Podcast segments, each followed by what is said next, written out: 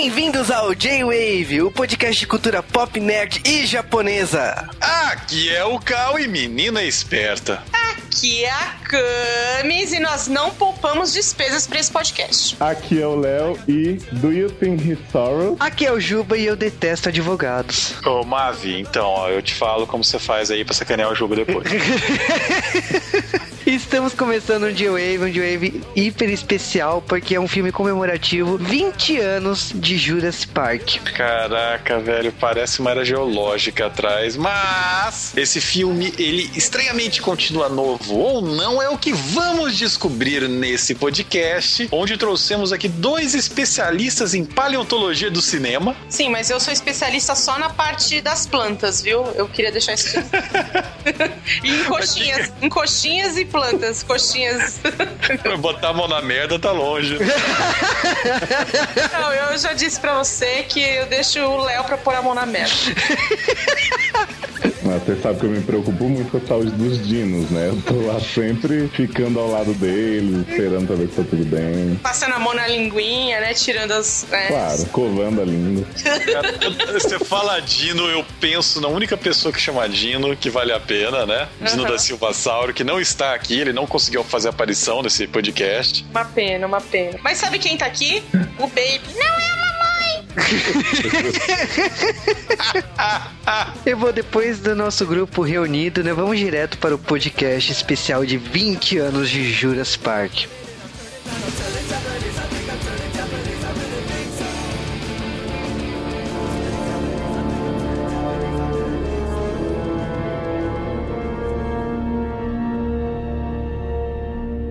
E antes de falarmos de Jurassic Park, nós precisamos mandar você, ouvinte passivão, mandar e-mail, porque vocês não estão mandando, na verdade estão, mas não o suficiente. E vocês também têm que comentar no post. Como assim nós fizemos um podcast de Jurassic Park e você não está fludando? Exatamente, é um tema muito querido. Eu acho que a gente tava querendo fazer esse tema especial há muito tempo e de repente a gente falou assim, por que não? Mas lógico que não é só por isso, né? Tem toda uma data comemorativa por trás desse filme, então por isso que estamos aqui.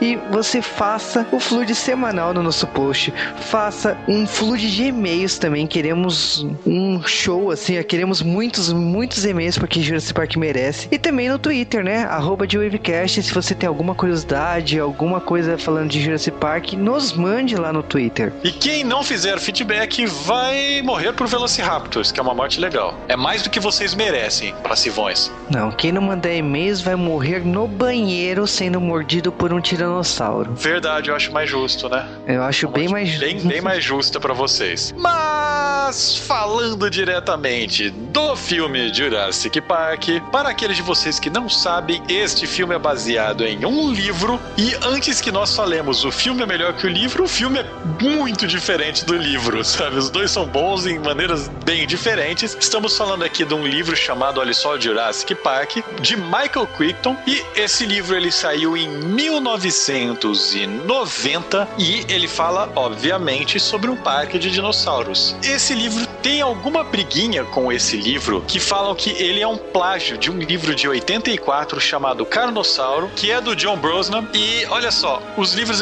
realmente eles têm um pouco de semelhança, porque tem esse negócio do DNA, de genoma, é, de, de reviver dinossauros. No Carnossauro, no caso, é um zoológico. Acho que o Carnossauro vai lembrar muito mais aquele jogo, o Dino Crisis, de certa maneira. Não, não lembra nada. Tô falando bobagem. Mas o que importa é que o Michael Crichton ele já tinha escrito um roteiro sobre é, clonagem de pterodáctilos em 83, que é antes desse outro livro. Então não sei quem plagiou quem. O que importa é que Jurassic Park é o bom livro desse assunto. E o outro não. Aliás, eu assisti o trailer do filme baseado nele. Que coisa duvidosa. É muito é, ruim. Então, por favor, né? Que vença o melhor. E a gente já sabe quem venceu, né?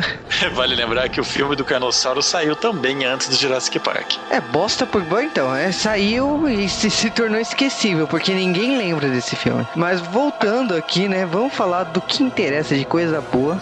É, o que acontece é que enquanto ele estava escrevendo o seu livro, o Michael Crichton, ele já é um escritor famoso em Hollywood, ele já tinha feito outros roteiros para filmes que venderam pra caramba. Então, quando ele falou que ia escrever um livro sobre dinossauros, os agentes dele pegaram o rascunho dele, não tava nem o livro pronto, e foram direto em várias produtoras para falar: olha só, o, o nosso fodão tá escrevendo um livro sobre dinossauros, que era um assunto que não estava tão em destaque no começo dos anos 90. E de repente, né, todo mundo quis falar de dinossauro depois disso, né? E- Mas eu acho que um, um dos grandes méritos desse autor é você ter um projeto e você poder se exibir. Pra quem você quer que seu filme seja adaptado. E nesse caso aqui, ele teve quatro versões. Quatro versões que poderiam, cada um com seu foco diferente, de uma produtora diferente. E dessas quatro, ele escolheu a que a gente conhece do Steven Spielberg, a Universal. E as outras três foram a Warner Brothers, que ofereceu Tim Burton. Imagina então Johnny Depp como Tiranossauro e Michael Keaton como. Ah, esquece, cara, acabou o filme já, né?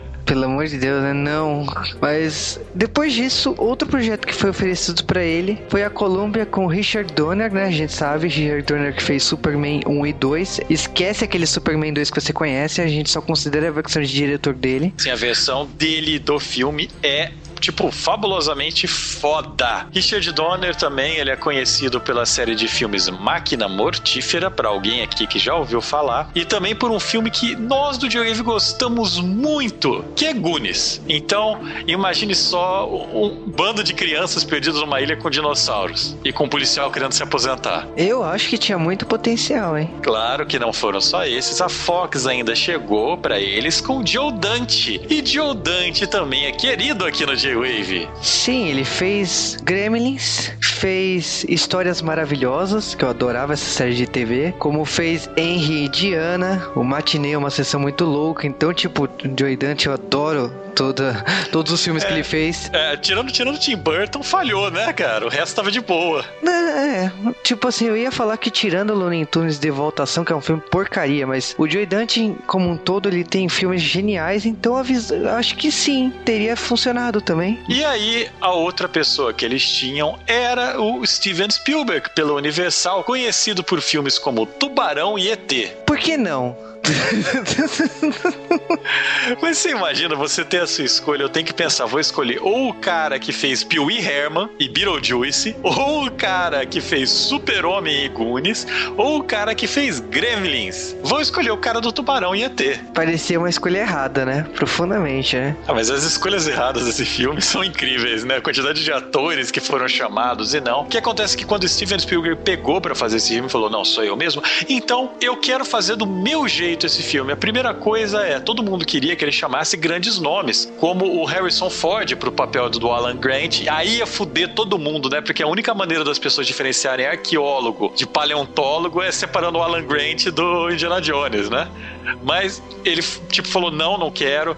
Também falaram do Sean Connery pra ser o, o Dr. Hammond. Ele falou: não, olha, não quero saber de ator famoso, de ator fácil de reconhecer. Eu quero completos desconhecidos, ou pelo menos atores difíceis de reconhecer no grande cinema, porque eu quero que as pessoas acreditem que esses atores são pessoas normais. E eu acho que também é um grande mérito dele por ter escolhido atores que, tirando o ator do Malcolm, né? Os demais são totalmente desconhecidos pra gente. O próprio ator do Malcolm, na época, ele era conhecido pela mosca, então, Viu? Um puta filmaço. totalmente desconhecido. Agora, um outro fator aqui que o Steven Spielberg ele queria muito é computação gráfica, mas ele não queria que ficasse caricato igual um, um Nintendinho. É, o que quando falaram pra ele, olha, a gente vai fazer computação gráfica, ele pensou, Nintendinho, não quero o Mario no meu filme.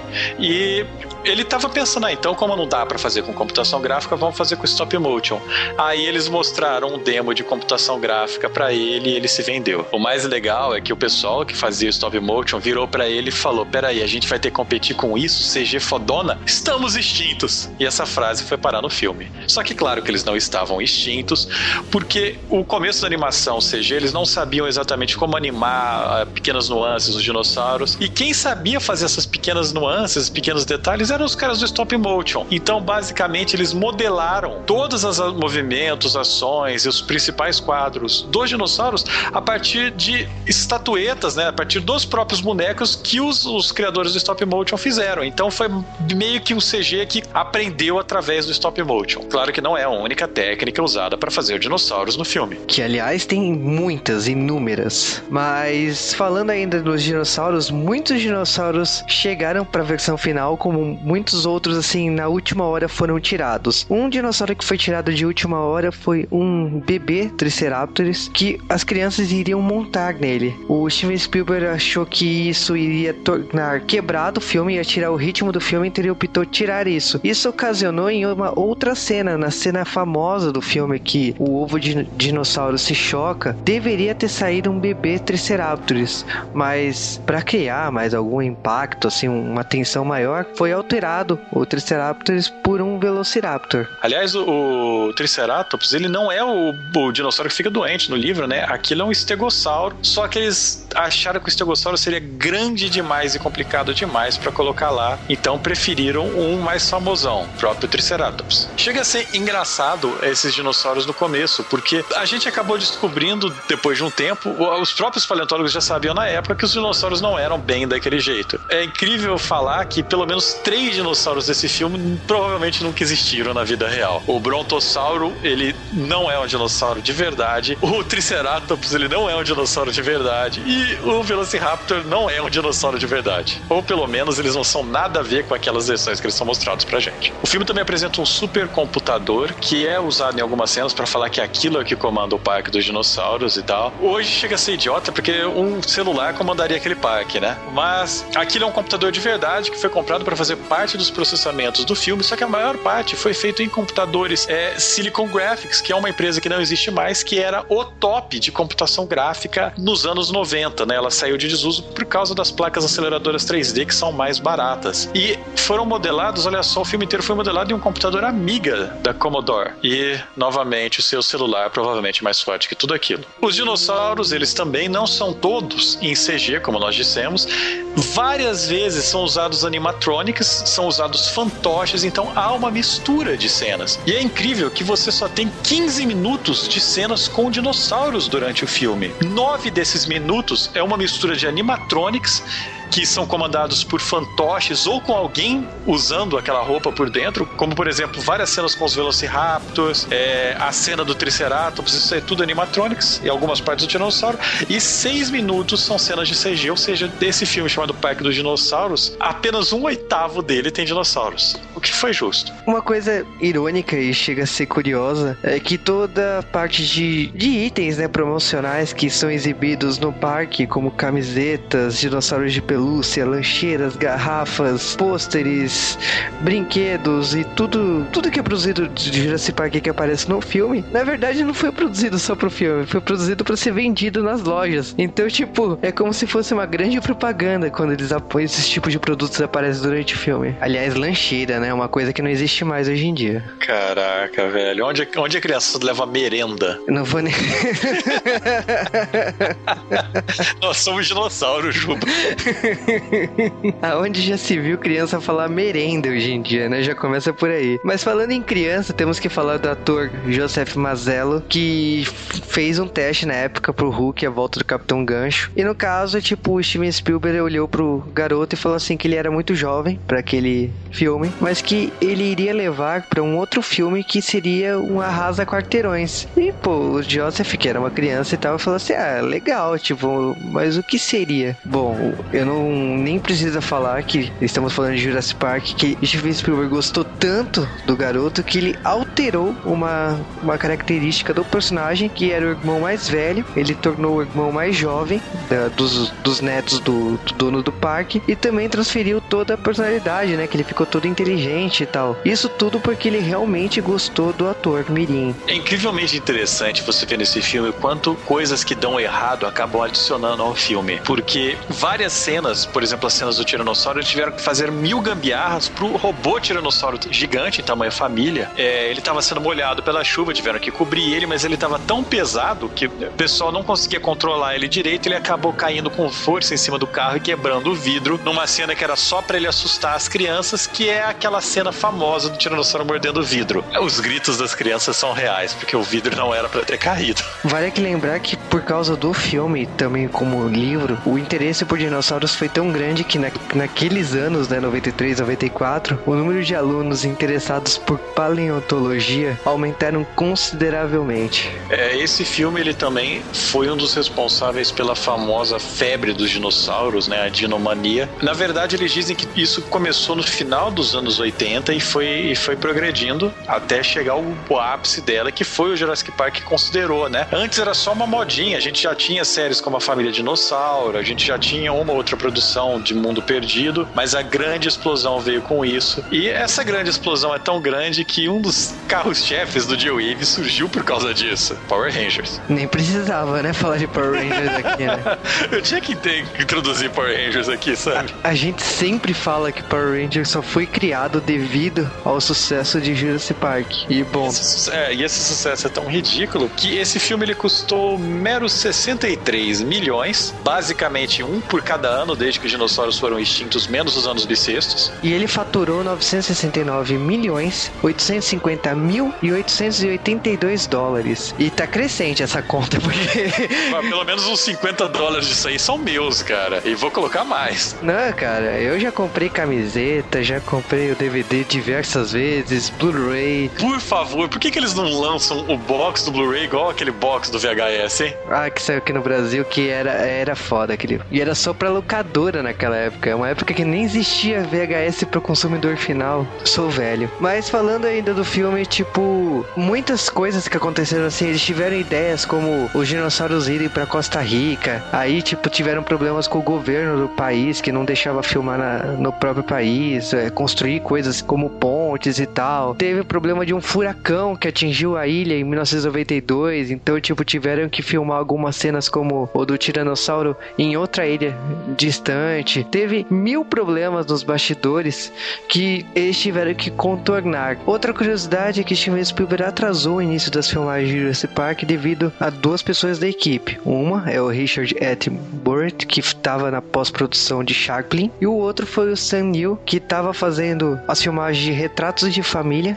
e ele estava esperando, já que ele é um dos atores principais do filme, então ele estava esperando acabar as filmagens para poder começar Jurassic Park de boa. É interessante falar que tem uma cena que o Ian Malcolm, ele faz uma chavecada tensa explicando a teoria do caos para doutora Ellie, e na verdade os caras, é, essa cena foi repetida tantas vezes que o ator, o Jeff Goldblum, ele começou a chavecar a Laura Dern, a atriz. E esse chaveco desmedido, né, acabou indo pro filme e isso acabou virando um romance que durou dois anos. Que também é explorado na cronologia. Tem alguns sons de dinossauros, como o de Lofosaurus, que para produzir esses sons, eles misturaram sons de macacos, gaviões, cascavéis e cisnes. Saiu aquilo. A, o som de Velociraptor é a combinação de som de elefantes marinhos com golfinhos e morsas. É, eu percebi. Eu sei como é o som de um leão marinho, de um golfinho, de uma morsa. É o elefante marinho, viu? Já não sei mais nada.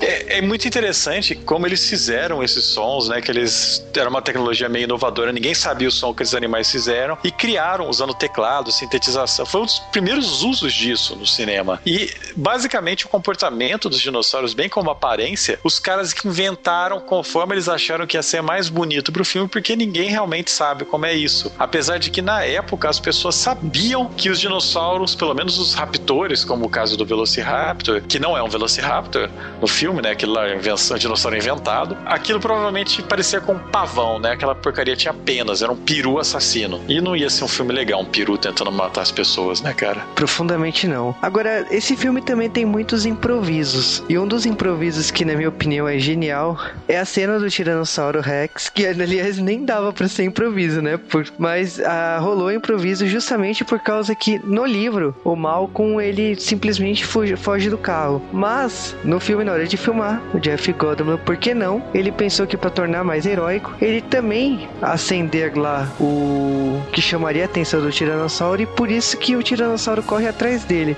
Tipo, aquilo, acredite se quiser, é um caco. Agora, entre as atrizes que estavam convidadas para fazer esse filme, que o Cal paga profundamente pau, temos Christina Ricci que fez teste para Lex Murphy. Christina Ricci, que falta Christina Ricci no J-Wave. Eu acho que devemos fazer um remake de Família Adams, chame Camis. Christina Ricci fez bem mais coisa que família Adams, por favor. Foda-se. Cadê Speed Racer no J-Wave? Só filme ruim dela, né, cara? Nossa você tá com uma seleção ótima. Falando em atrizes que fizeram testes aí pra papéis, temos, né, Sandra Bullock, Gwyneth Paltrow, Julianne Moore, Ellen Hunt, Terry Hatcher, Elizabeth Hurley. Fizeram testes pra Ellie, né? E tipo, cara, Sandra Bullock poderia ter funcionado muito bem. Julianne Moore tá no terceiro filme, no segundo filme, né? Eu sei que o Cal ignora. O que? Que é o segundo filme? A Ellen Hunt tava fazendo Mary About na época, Terry Hatcher tava fazendo Lois Clark. Então, e tipo. o Cal também ignora. não sei porque é bom aquilo. Agora, entre os atores que o Cal paga pau que iria fazer, aliás, faz falta, né? É o Jim Carrey como Malcolm. Cara, não temos Jeff Goldblum suficiente no cinema e ainda querem me colocar a porcaria do Jim Carrey. Que na época tava estourando com Debbie Lloyd, com Máscara. É, tipo, seria mais um sucesso dele se ele tivesse feito Malcolm, ou não. Aí teria um desenho animado de Jurassic Park, né? Sim, iria encontrar esse aventura, coisa Imagina do tipo. Velociraptor com a máscara, velho. Demais! Vale aqui frisar no final que sim, Jurassic Park teve a maior bilheteria de todos os tempos, de 1993 até 1997, até que um certo navio apareceu e destruiu essa, esse mérito. Só vou falar uma coisa: tinha dinossauros nesse navio? Não, então o filme era uma merda. As pessoas gostam de merda. Tudo bem que esse filme de navio foi quebrado por um outro recorde. Tinha dinossauros nesse filme? Não, tinha Não. tinha seres azuis. Então era uma merda. As pessoas gostam de merda. E depois de todas essas curiosidades, continuamos com o Jurassic Park.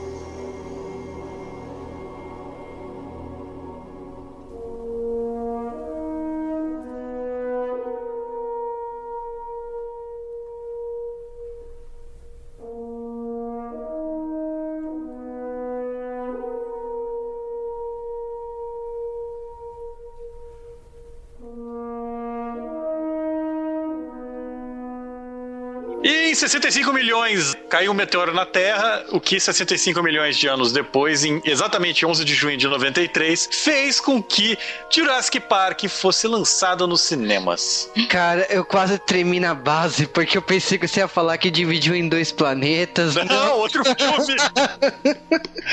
acabou Mario, acabou Mario. Vamos falar de... Ah, acho que é importante a gente frisar que esse não é um filme sobre a Cher, apesar de ser Jurassic Park. É, mas a Cher é mais, é mais velhinha que isso daí, né? não, mas é que só queria, por causa das pessoas não entenderem que o período jurássico veio depois da Cher, eu queria só, só deixar claro. Deve ter um período Cherássico também, né? Aí eu já não sei. Mas o que importa é que Steven Spielberg, baseado num livro do Michael Crichton, que, tipo, se vocês leram livros do Michael Crichton, vocês são nerds, porque metade deles não foi publicado no Brasil e outra metade ninguém leu. O que importa é o seguinte: era um livro sobre dinossauros voltando à vida. Então vamos fazer um filme sobre isso com o Steven Spielberg. Steven Spielberg, que, que já era conhecido como um cara que mexia com animatronics, né? Ele teve um filme de tubarão e um filme com um ET que eu não lembro o nome de nenhum dos dois. o, o bom da câmera é aquela rede de solidariedade. Da... Não, eu, eu concordo com você, eu também não lembro o nome. Mas olha, vamos falar assim, esse livro é um livro que saiu no Brasil, então é fácil de encontrar, mas o, o principal aqui é que você entende como existe a adaptação. Eu considero a adaptação nos cinemas de Jurassic Park um caso à parte, porque é a sessão da tarde do livro. Porque o livro é, tem basicamente, acho que umas 50, 60 páginas antes do filme começar. E Não, não, peraí. Você quer saber o que são essas 50, 60 páginas, assista o começo do Mundo Perdido. Aí você se mata porque você tá vendo o Mundo Perdido. Exatamente, muita coisa foi reutilizada no segundo filme. Mas é, é uma confusão de, principalmente assim, para quem lê o livro e vê o filme depois, é, como que foi encaixado e simplificado os personagens. Mas se você realmente não lê o livro, corre atrás para poder entender as diferenças de ambas as mídias. Mas o principal aqui é que não tira o mérito dessa maravilhosa adaptação. Sim, a gente vai comentar algumas diferenças durante o podcast porque a gente é chato, mas o filme ele começa com uh, uma das cenas, sei lá, é um começo de filme justo, né? Nós estamos no meio da puta que pariu, é uma, uma floresta com. Você pode ver que são árvores plantadas em vasos de novo. Olha, você não entende. São coqueiros ornamentais. Isso tem um nome e eu acho que a gente tem que usar o nome correto das coisas aqui. E bambus ornamentais também. Ah, ah mas, mas, essas coisas nascem naturalmente no vaso, né? Elas, então, exatamente. Você compra isso em qualquer, em qualquer floricultura, em qualquer boa loja de jardinagem. E, bom, eu acho que. Cara, eu não reclamo da, da ambientação, que tá boa. Tá boa a ambientação. Não, tudo bem, mas é, basicamente é um monte de gente tentando colocar uma grande gaiola num, sei lá, numa, num casebrinho, né? Num, num, lugarzinho assim. E a gente vai filmando, não sabe o que, que tá acontecendo, né? Aquele barulho de floresta tropical, todo mundo armado, um monte de porto-riquenho. Aliás, são costa-riquenhos aqui, né? Costa-riquenho. Aliás, eu não consigo entender nesse começo de filme. Tudo bem, eles estão fazendo uma mega operação, todo mundo tá com um chapeuzinho, você já sacou que o nome do bagulho é Jurassic Park, você já sacou que dentro do desse isopor aí, dessa quentinha aí, tem um dinossauro e tal. E, cara, como é que os caras fazem uma operação dessa? Bom, eu vou falar o que tira a credibilidade dessa cena. O caçador, o cara, o principal, o manda-chuva tá de shortinho. Sim! Muito obrigado por alguém perceber e falar do shortinho sem que eu tenha que me sacrificar. Ok, não, ele tem umas coxas bacanas, depois ainda dá um, um, uns. Né, mostra umas coxas lá, você fala assim: ah, tudo bem, ele até pode usar esse shortinho. Mas é que homem de shortinho. Então, mas sabe o que, que estraga o shortinho? A meia de, de, de zagueiro dele, né? Vocês estão ah. demais o filme, eu, eu, juro que eu ignorei. Não, ele tá totalmente a caráter, né? O cara, ele tá de. Não, ele tá Jumanji. Isso, Jumanji, exatamente. um filme muito ruim, aliás. O que eu não consegui entender, outra coisa, é que assim, é, dentro da, da, da, da caixa onde tá o dinossauro, a impressão que eu tenho é que é um dinossauro luminoso. Porque começa a acender umas luzes lá dentro que não faz nenhum sentido. Porque se os caras estivessem dando tanto tiro naquele dinossauro, o dinossauro já teria morrido e o, o funcionário que foi pego pelas pernas não teria sido comido. Tipo, não faz sentido tanta luz ali dentro. Tipo, é uma discoteca aquela porra, não? o que eu acho engraçado disso tudo é que o personagem é pra mostrar todo que ele Drama, foi... tipo, pai da merda, né? É, exata, exatamente, porque o, o cara que tá cuidando da missão, é, tipo, ele foi escolhido porque ele é o cara mais foda do mundo... Da África. Da, do mundo animal, então por isso que ele foi contratado, porque o dono não... Não, não poupou despesas. Né? Exatamente. E aí, nesse caso, assim, acontece todo aquele acidente, não sei o que, e puxa, eu falei, beleza. Agora, se vocês prestarem atenção num fato muito importante que vai ser discutido durante o filme, é que eles falam que, tipo assim, eles conseguiram economizar a quantidade de funcionários. Vocês prestaram atenção quantos funcionários tem no começo desse filme? Tem muito, é. Estão todos eles lá. Então, tipo, eles morreram, né? Porque. não, não, isso é explicado depois, Juba. Pô, você também não prestou ah, atenção, cara. Eu sou obrigada a pegar. Sou obrigada a te zoar, pô. Porque tem um lance que a doca sai num horário X e todo mundo pegou a doca pra ir embora. E outro, o parque não tá aberto, não tem necessidade de ter todo mundo lá vendendo casquinha de sorvete, entendeu? Ou, na verdade, não tem necessidade de haver ninguém lá, porque vai todo mundo embora, exceto os, os personagens com o nome do filme.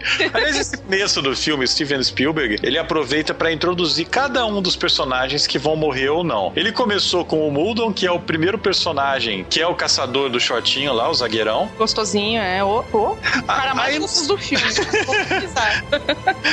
Nós somos introduzidos então ao Genaro, que é Genaro. nome de novela, né? O Genaro, ele é o advogado da, do caso da empresa do, do Dr. Hammond, a, a Ingen. Isso. Olha que nome piadinha, né? E o, o Genaro, ele é um dos personagens mais maltratados na adaptação do cinema, porque no livro Genaro é Rambo ou advogado. É mesmo? Caraca, engraçado. Eu, a, a morte que eu mais gosto, eu até comentei isso com o Juba, é a do Genaro. Eu acho sensacional a morte dele, cara. Eu sempre achei assim que se eu tivesse que morrer comida por um dinossauro, ia ser como ele morreu. É, o Genaro do filme, na verdade, ele é baseado no outro personagem do livro que não tá no, no filme, que é o Regis, que aí sim ele é aquele personagem mala, não sei o quê. O Genaro, o cara é um Rambo. E ele sobrevive. O cara dá, o cara dá soco em Velociraptor, sabe? Então, Pô, tipo, cara, que legal. Eu acho, eu acho animal. Isso seria bom. Isso é legal. mas, mas tudo bem, isso não importa. Mas a gente ia apresentando então só todas as cenas de tutorial pra gente ser introduzido a cada um dos personagens. A gente tinha Não, mostrado e, e, a ce- advogado. e- e esse começo introduz bem a história, porque se você parar pra pensar na época em que esse filme foi lançado, em 93, o que se sabia de DNA e clonagem, tudo isso era muito raso, assim, a gente não tinha, não era um assunto de boca de pó. Eu acho que não era, pelo- eu não me lembro disso, assim, então ser pautado, assim. Vocês lembram disso ser tão pautado? Não, mas ó, Camis, você, Olha. tá, você tá entrando numa discussão que você tá considerando Steven Spielberg a Glória Pérez de Hollywood. Não, eu não tô considerando nada, cara, porque a história de como é feito o, o negócio dos dinossauros que vem mais pra frente, até como animação, é desenhado público, tipo, vocês são burros, vocês não entendem. É, mas, mas não é como se Steven Spielberg tivesse feito um desenho animado com dinossauros chamado é, Em Busca do Vale Encantado. Não é, e é muito bom esse Não filme. é, não é. Juba, eu quero que você vá lá no cantinho e pense no que você falou de trazer Guarapés pra esse. Eu falei isso de propósito, você sabe. Eu, eu esperei que eu me falar pra, pra te dar um esporro. Mas lembrando, Dolly, a ovelha, né? Sim, a ovelha da... Se- seria mas- clonada mas logo depois. Mas de verdade, não era um assunto em voga, assim. então, Não, Ele porra. precisava explicar a história. Eu acho esse- essa introdução, assim. é, algumas pessoas podem até achar que é um pouco longa e tal, que o filme tem o quê? Umas duas horas, né?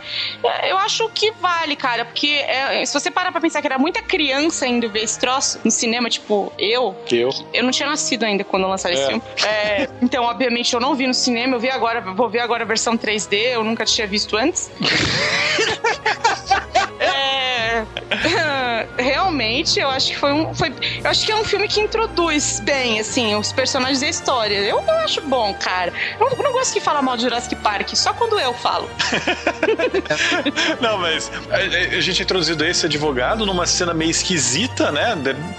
Foi basicamente só pra falar que esse personagem existia. E aí nós somos introduzidos, talvez, aos protagonistas do filme, que são o Alan Grant e a Ellie, que são cientistas, que também são bem diferentes da versão do livro. O Alan Grant lá é um senhor. Aqui ele é basicamente o Indiana Jones dos pobres. Ah, mas ele não é muito Indiana Jones, vai. Para explicar para as pessoas a diferença de um arqueólogo para um paleontólogo. Um paleontólogo foge de velociraptors, um arqueólogo foge de nazistas. Acho que tá explicado. Isso, boa explicação. Um Excelente. dinossauro nazista, aí o cara tem que ser, tipo, mais estudado. pra- Aí, pra fugir de dinossauro nazista, é manifestante brasileiro no, no Rio de Janeiro, na Paulista, em Brasília. Eu não me entrar nesse mérito, porque esse é um, pod- esse é um podcast apolítico, né?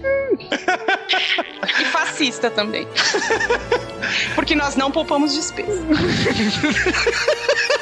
Olha, mas ah, tanto o Alan Grant quanto a, a Ellie Sattler, eles são dois é, cientistas, no caso, ele estuda é, dinossauros, né? ele estuda fósseis e ela estuda fósseis de plantas. Então, os dois, eles estão trabalhando, estranhamente eles estão trabalhando juntos, né? O que é meio esquisito ver isso, mas encontraram, por sorte, um esqueleto extremamente bem preservado em terra fofa. É, não, menino. Sabe o que eu acho engraçado nessa cena? Além da, da televisão estar sendo protegida por uma caixa de, de papelão, uma caixa, né, uma embalagem de sei lá o que, tem uma criança no meio do, do sítio arqueológico lá. Não sei se esse é o nome que a gente pode dar, eu não sei como é que chama, talvez esteja falando bobagem. Mas o que, que aquela criança estava fazendo ali, gente? Pra ser bulinada, porque o que ele fez ali. Gente, mas é um moleque gordinho tão bizarro, né? Cara, e se tu vê como esse moleque tá hoje em dia? Puta que me pariu! Que como que é com ele? feio.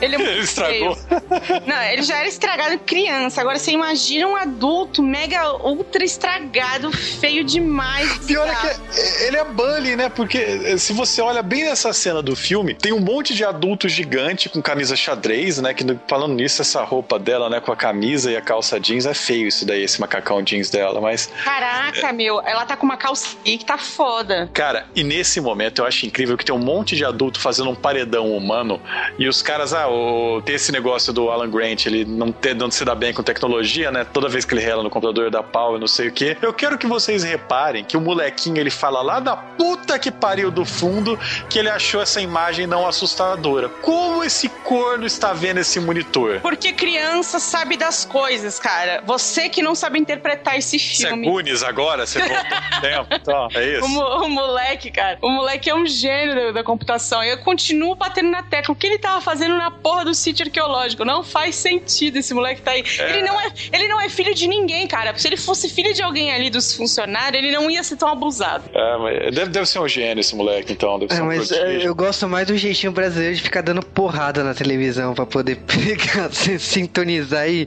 aparecer o dinossauro. Ah, Sabe o que eu gosto agora nessa cena seguinte? É uma cena muito coerente. O helicóptero acabou de pousar. Aí sai todo mundo correndo. Sai daqui, vai foder os esqueletos tudo. Aí o cara, o helicóptero pousou nesse segundo, não tem como. Aí ele fala assim, cara, desliga a, a hélice do helicóptero. Aí o cara fala assim, não, cara, tô aqui esperando, o cara tá ali no seu trailer. Como que o cara tá no trailer dele? É que o o Hammond ele veio a pé.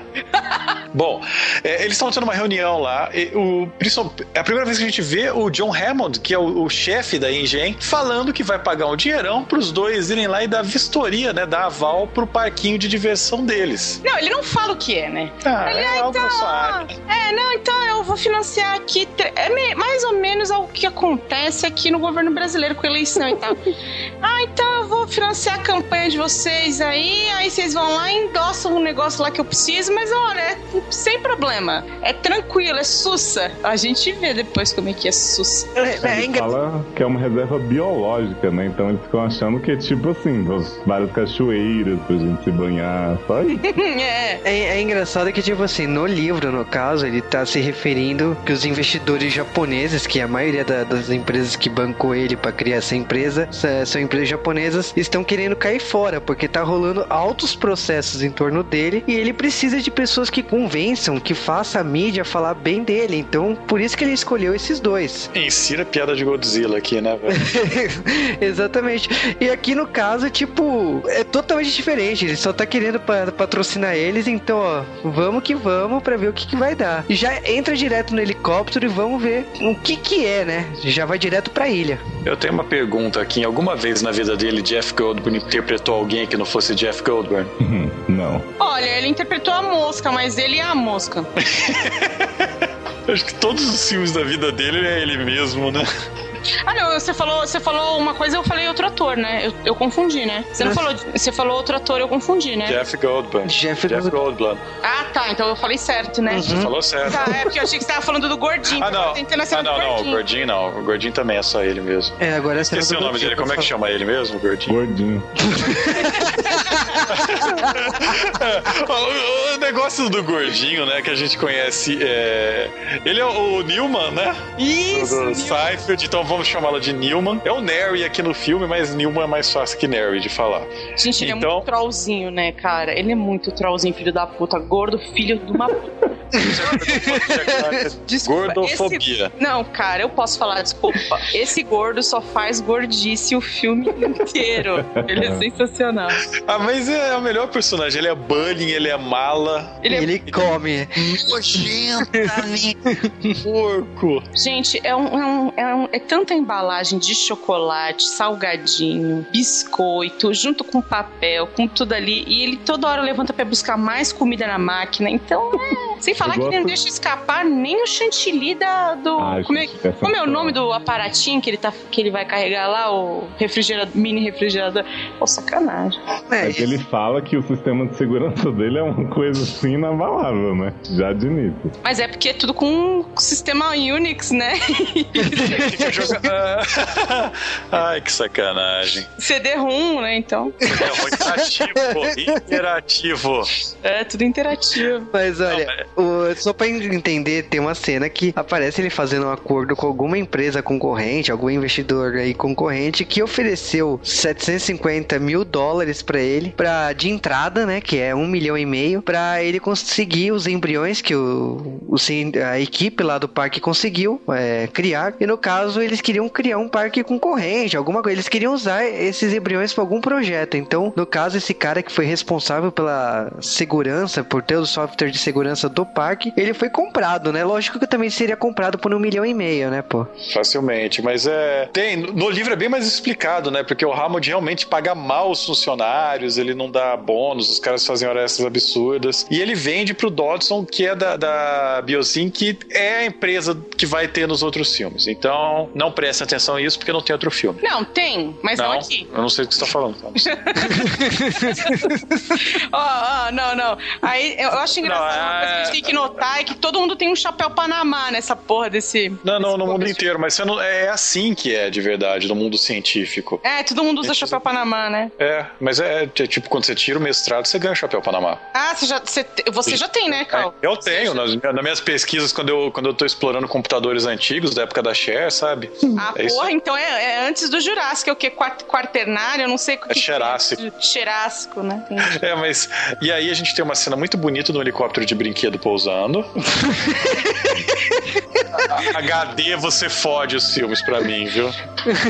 Ai, caramba. É por isso que eu vi na qualidade tosca, porque eu continuo achando bom. Eu acho Mas- muito boa a cena que ele amarra o. Ah, mas é, Cinto de segurança, né? É. é genial. Eu Mas gosto de quando eles apresentam o Jeff Goldblum, esse personagem do filme, que eles falam que ele sofre de um excesso de personalidade e o Jeff Goldblum fala que ele não é matemático, ele é caótico, né? É sensacional esse diálogo. É, ele é. Não, e toda hora ele vê assim: você tá familiarizado com a teoria do caos? Você tá familiarizado com a teoria do caos? Já ouviu falar da teoria do caos? Caralho, meu, olha, eu fico pensando, se tivessem feito mais filme do Jurassic Park, se tivesse virado uma franquia, se esse cara não ia voltar e falar a mesma Não, não Acho ia, que não, né? Não ia. Ah, mas eu, eu fiquei tão feliz que esse personagem morreu no livro. No filme também, não existe outro filme. Vocês não gostam do excesso de personalidade dele? É, eu acho que é ótimo. Gente, mas- esse livro ele foi escrito na crista da matemática do caos, quando as pessoas estavam se tocando que isso existia. Então, se vocês têm o livro, ele é cheio desses artifícios de fractal e todas essas coisas que você tem que ser muito pirado e matemático para entender do que eu tô falando. Então, eu não entendo mesmo. Então, Ah, agora sim, sério, falando aqui entre nós, eu vou pedir a opinião de vocês. Se existisse um Jurassic Park, de verdade, aí você fica sabendo que é numa ilha, e o único jeito de você entrar e sair desse, deste lugar de merda, cheio de dinossauro que pode te comer, é num helicóptero. Opção A, você vai. Opção B, você não vai. Opção C, você não vai nem fudendo. opção D, por que, que o helicóptero fica no outro Por por que, que o heliporto fica do outro lado da ilha? pois é, não... caraca, isso tá tudo errado. Meu, a estrutura desse lugar tá toda errada. Não, e eu, tudo eu fica do outro lado durante o filme, né? Nada tá do lado que eles precisam, jamais. Ai, gente, mas. nem o fusível é no mesmo lugar que eles estão. Ah, porque o porto é no do, do outro extremo. O, aeroporto, o heliporto do outro lado. É, é, é, gente, isso é mal feito, viu? Me desculpa, mas você não sabe logística, por isso que os japoneses estão te processando.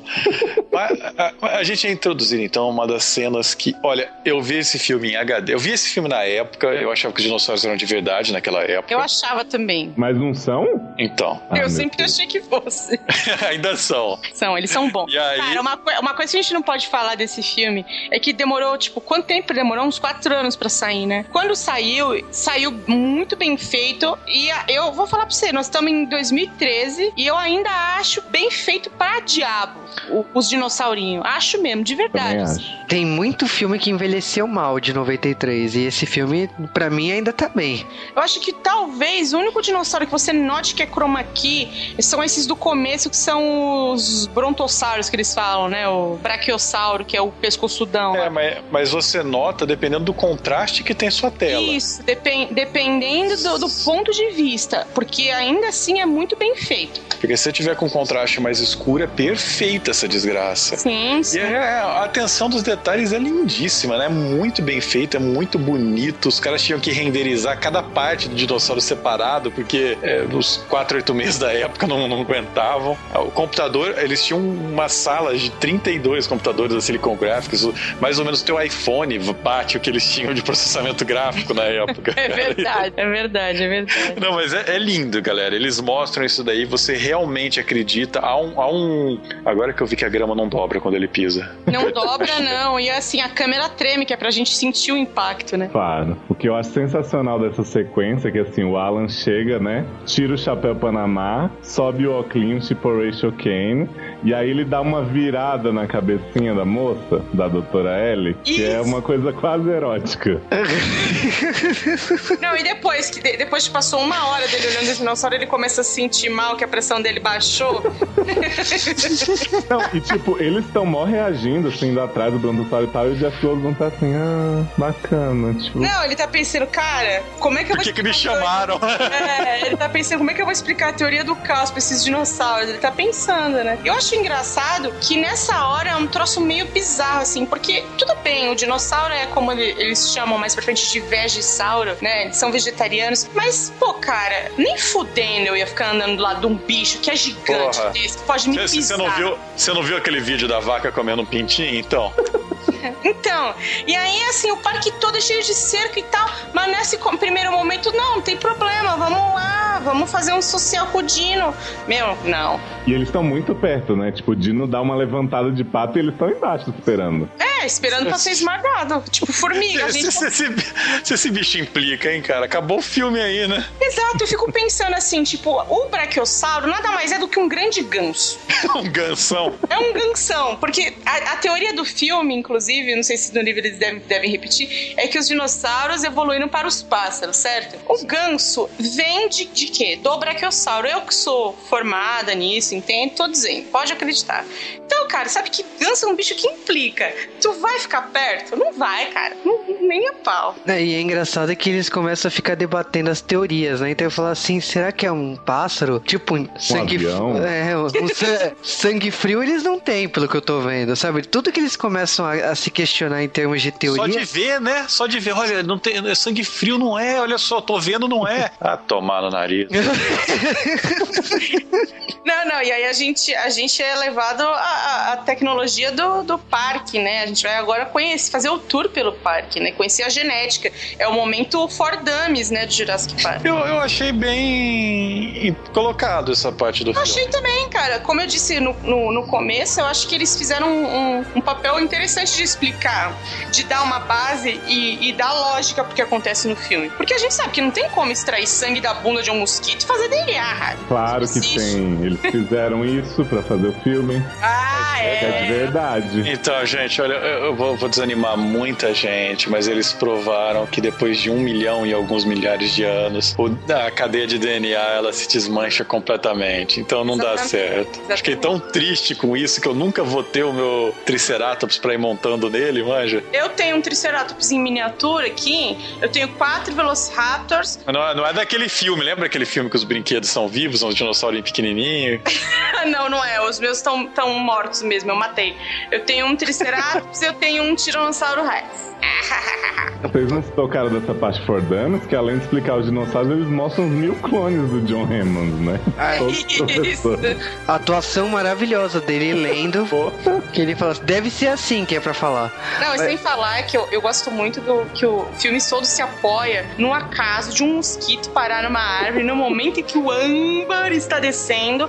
E aí eles fazem pesquisas. Meu, na boa, eles podiam pesquisar uns quinquilhão de anos, eles nunca iam achar achar um mosquito com DNA de cada dinossauro. Não ia dar isso, cara. É, não, é, esse negócio do âmbar e tal, tem, tem uma área, né, que pesquisa realmente fósseis de insetos e tal, Não, e é assim que eles né? encontram. Tem, tem isso mesmo, tem, tem vários mosquitos espalhados pelo mundo dentro do âmbar e tal. Custa uma fortuna essa bosta por causa do filme. Mas o Cal, tem aquela pergunta, né? Que não, não quer calar, né? É, mas tudo bem, eu concordo, não faz sentido. Não, de onde saiu o DNA das plantas, né? É, mas de onde que saiu o DNA das plantas? Ah, da bunda do, do vegetariano. É da, é- é da bunda do mosquito vegetariano, porque teu nasce- mosquito vegano. É, mosquito vegano, né? Só isso explica. Não toma leite. Nossa.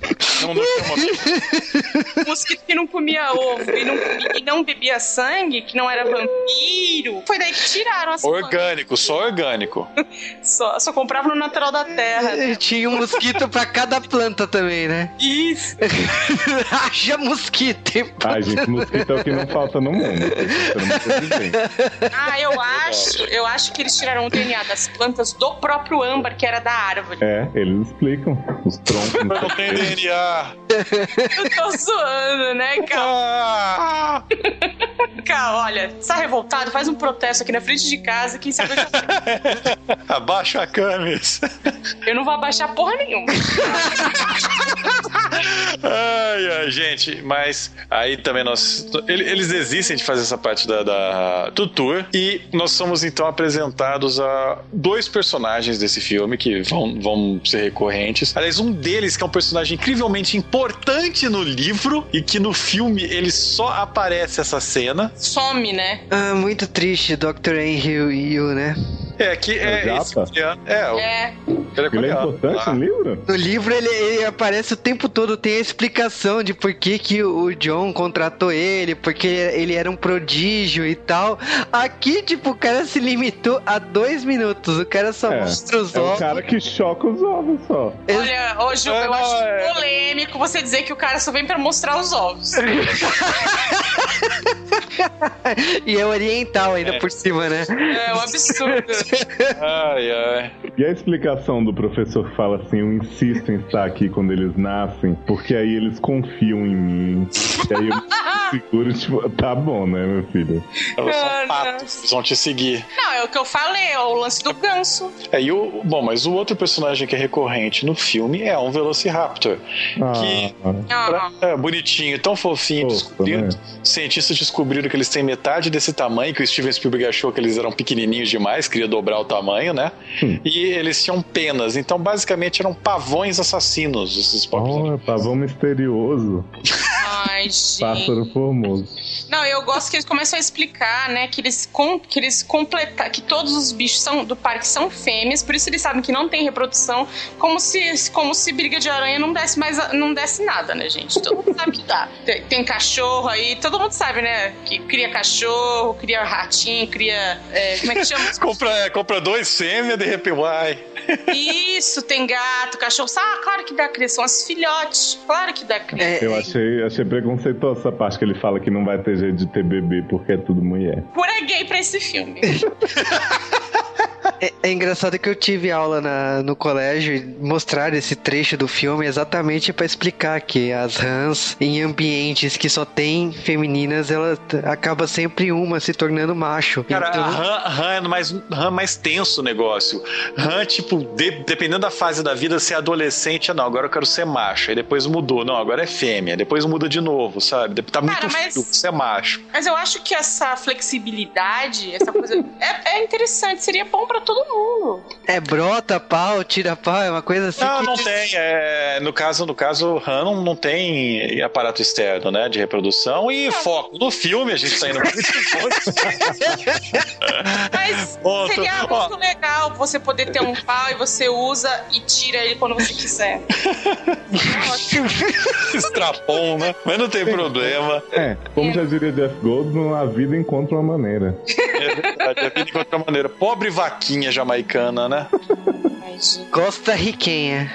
A jamaicana, olha os olhos dela. Ah, Eu acho um absurdo você ficar, ficar errando a nacionalidade dos, dos bichos. É óbvio que é uma vaquinha jamaicana que serve de almoço para mais Velociraptors. E aí nós vemos o zagueirão Rodon de novo, né? Ele consegue ficar sempre na posição mais incômoda. Se você é um homem, é aquele cara que tá com shortinho curto, tá ligado? E ele, ele, ele senta mostrando as joias da casa para você, de alguma maneira, sabe? Ele...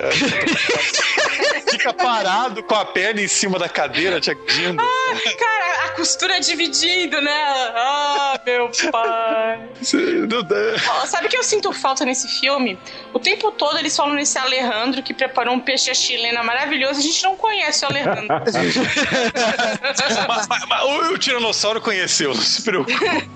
Ai, gente. Ai, gente, mas é basicamente eles estão jantando e aí eles começam a ter essa discussão de mimimi e são interrompidos pela chegada de crianças. Porque ah. que a gente quer num lugar cheio de animais perigosos. Cara, essas crianças ah. são tão chatas que eu amo elas. Vocês não estão entendendo. Eu achava que eu não gostava das crianças, mas quando eu fui rever o filme, eu falei assim: como não amar duas crianças tão insuportáveis? É, nós estamos falando de Tim e Lex Murphy. Aliás, Alex Murphy não é o nome do Robocop, não importa. Bom, é, o, que, o que importa é que são duas crianças extremamente malas, a qual o papel delas foi invertido no filme, é, no livro é diferente. Não, o papel delas é o tempo todo convencer o, o, o doutor. É o Alan o nome dele, né? Isso, Isso. ele quer ser papai. De que ele quer ser pai, né? Eu ah, acho que depois mas... desse filme ele convenceu que ele não quer mais nada relacionado com formas de vida, sabe? o Alan ele cortou o pau fora depois. ah, mas eu posso falar minha, fra minha, minha frase favorita desse momento? Hum. Todas. Olha, tem o CD-ROM interativo! Gente, o que que é aqueles carrinhos de, de, de deles lá com os malditos? Cara, é Hot Wheels aquilo!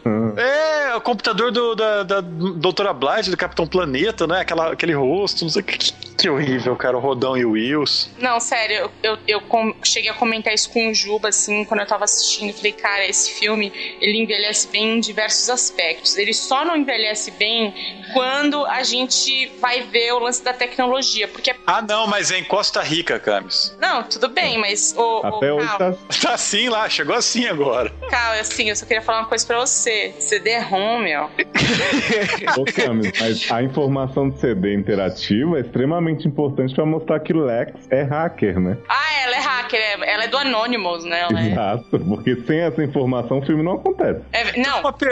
Onde que ela viu a entrada de CD nesse lugar pra falar que é um CD-ROM interativo? Então, não tem. Ela é tão hacker que ela não precisa entrar. Pô, aliás, um negócio que eu acho que a gente pode falar que realmente é muito moderno é o touchscreen, né? Porque ela tá o tempo. Ela tá mexendo no CD-ROM interativo e é touchscreen o bagulho. é, cara, um negócio que só chegou pra nós agora aqui. Você no, falando que o filme não envelheceu bem nesse aspecto. É super moderno, né? Pra calar, chegou agora. Aí, mas uma coisa que me irrita bastante em Steven Spielberg, nesse filme específico, é que ele tem esse costume de fazer uma, uma filmagem de um panorama ou de um corte rápido de uma cena de, de sei lá, de natureza e repete essa bosta de infinito entre os cortes. Então, eles estão fazendo um tour pela natureza, ah, vamos ver o Dilofossauro, não vem nada, cena da natureza, o carro vai do começo ao fim. Você pode ver que tem um tronco caído no meio cinza, que é você não mesmo. Aí ele fala: Como assim não tem nada? Mostra a mesma cena. Realmente não tem a mesma cena. Depois de quatro vezes, você se toca, sabe? Não, eu, eu acho legal as observações, né? Vocês planejam ter dinossauros no passeio? Ai, ai. Eu... Ai, meu pai. Não, mas é, eles passam por isso daí, não acham dinossauros, né? Não tem dinossauros nessa ilha, eles não ah, viram no começo. Eu fico meio puto quando eles colocam a cabra lá pra tentar o T-Rex. Que você é veg, você é veg também. Eu sou veg, não aguento essa coisa com as cabras, você sabe, né? É. a gente adora as cabras. É, é eu sei. Não, assim... Mas esse Man não é a Uni falando, não? Você lembra da... Uni! Uni! Não, enquanto eles estão lá, a gente vai conhecer o personagem também do Samuel Jackson, ele, né? motherfucking Samuel Jackson, chefe de segurança. Que é tão motherfucker que não se importa em dar uma morte pra ele na porra do filme. É revoltante. É, é triste. Com Samuel. É, de repente no 4 eles exploram o personagem. Será? É, aparece ele maneta, né, no outro filme e tal. Ah, e tem uma cena muito boa do nosso caçador sensual de shortinho com, as, com a sua meia, né, soquete, simplesmente divando ao lado de Samuelzinho, né? E o Nedry lá do outro lado, né, no, no, no chiqueiro humano dele, é um homem em sua cadeira, nunca tive tanta dó de uma cadeira.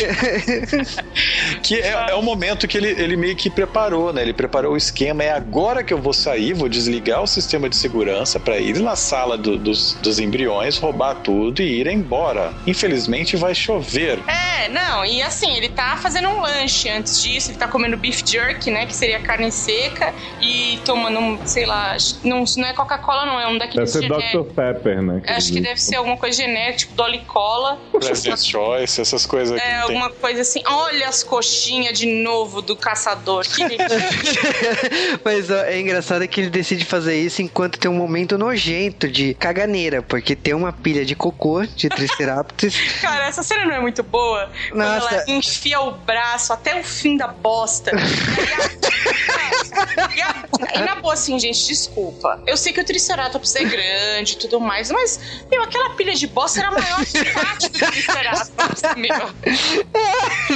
Não dava. Não Mas olha, você tem muito desapego na sua vida pra enfiar o braço com tudo na bosta. Puta que. Ah, e sabe o que é mais legal? A bosta cai em toda a coxa dela. Se você reparar, o sujo de bosta. E aí o, o cara fala assim: Ai, não esquece de lavar as mãos antes de comer, hein? Não, e você vê que ela tá mó com um sorrisinho, assim, né? Tipo, quero me sujar mesmo, cair de pouco.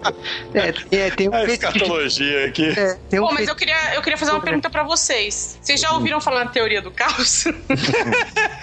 Mas a teoria do caos começa agora. Com esse... Isso!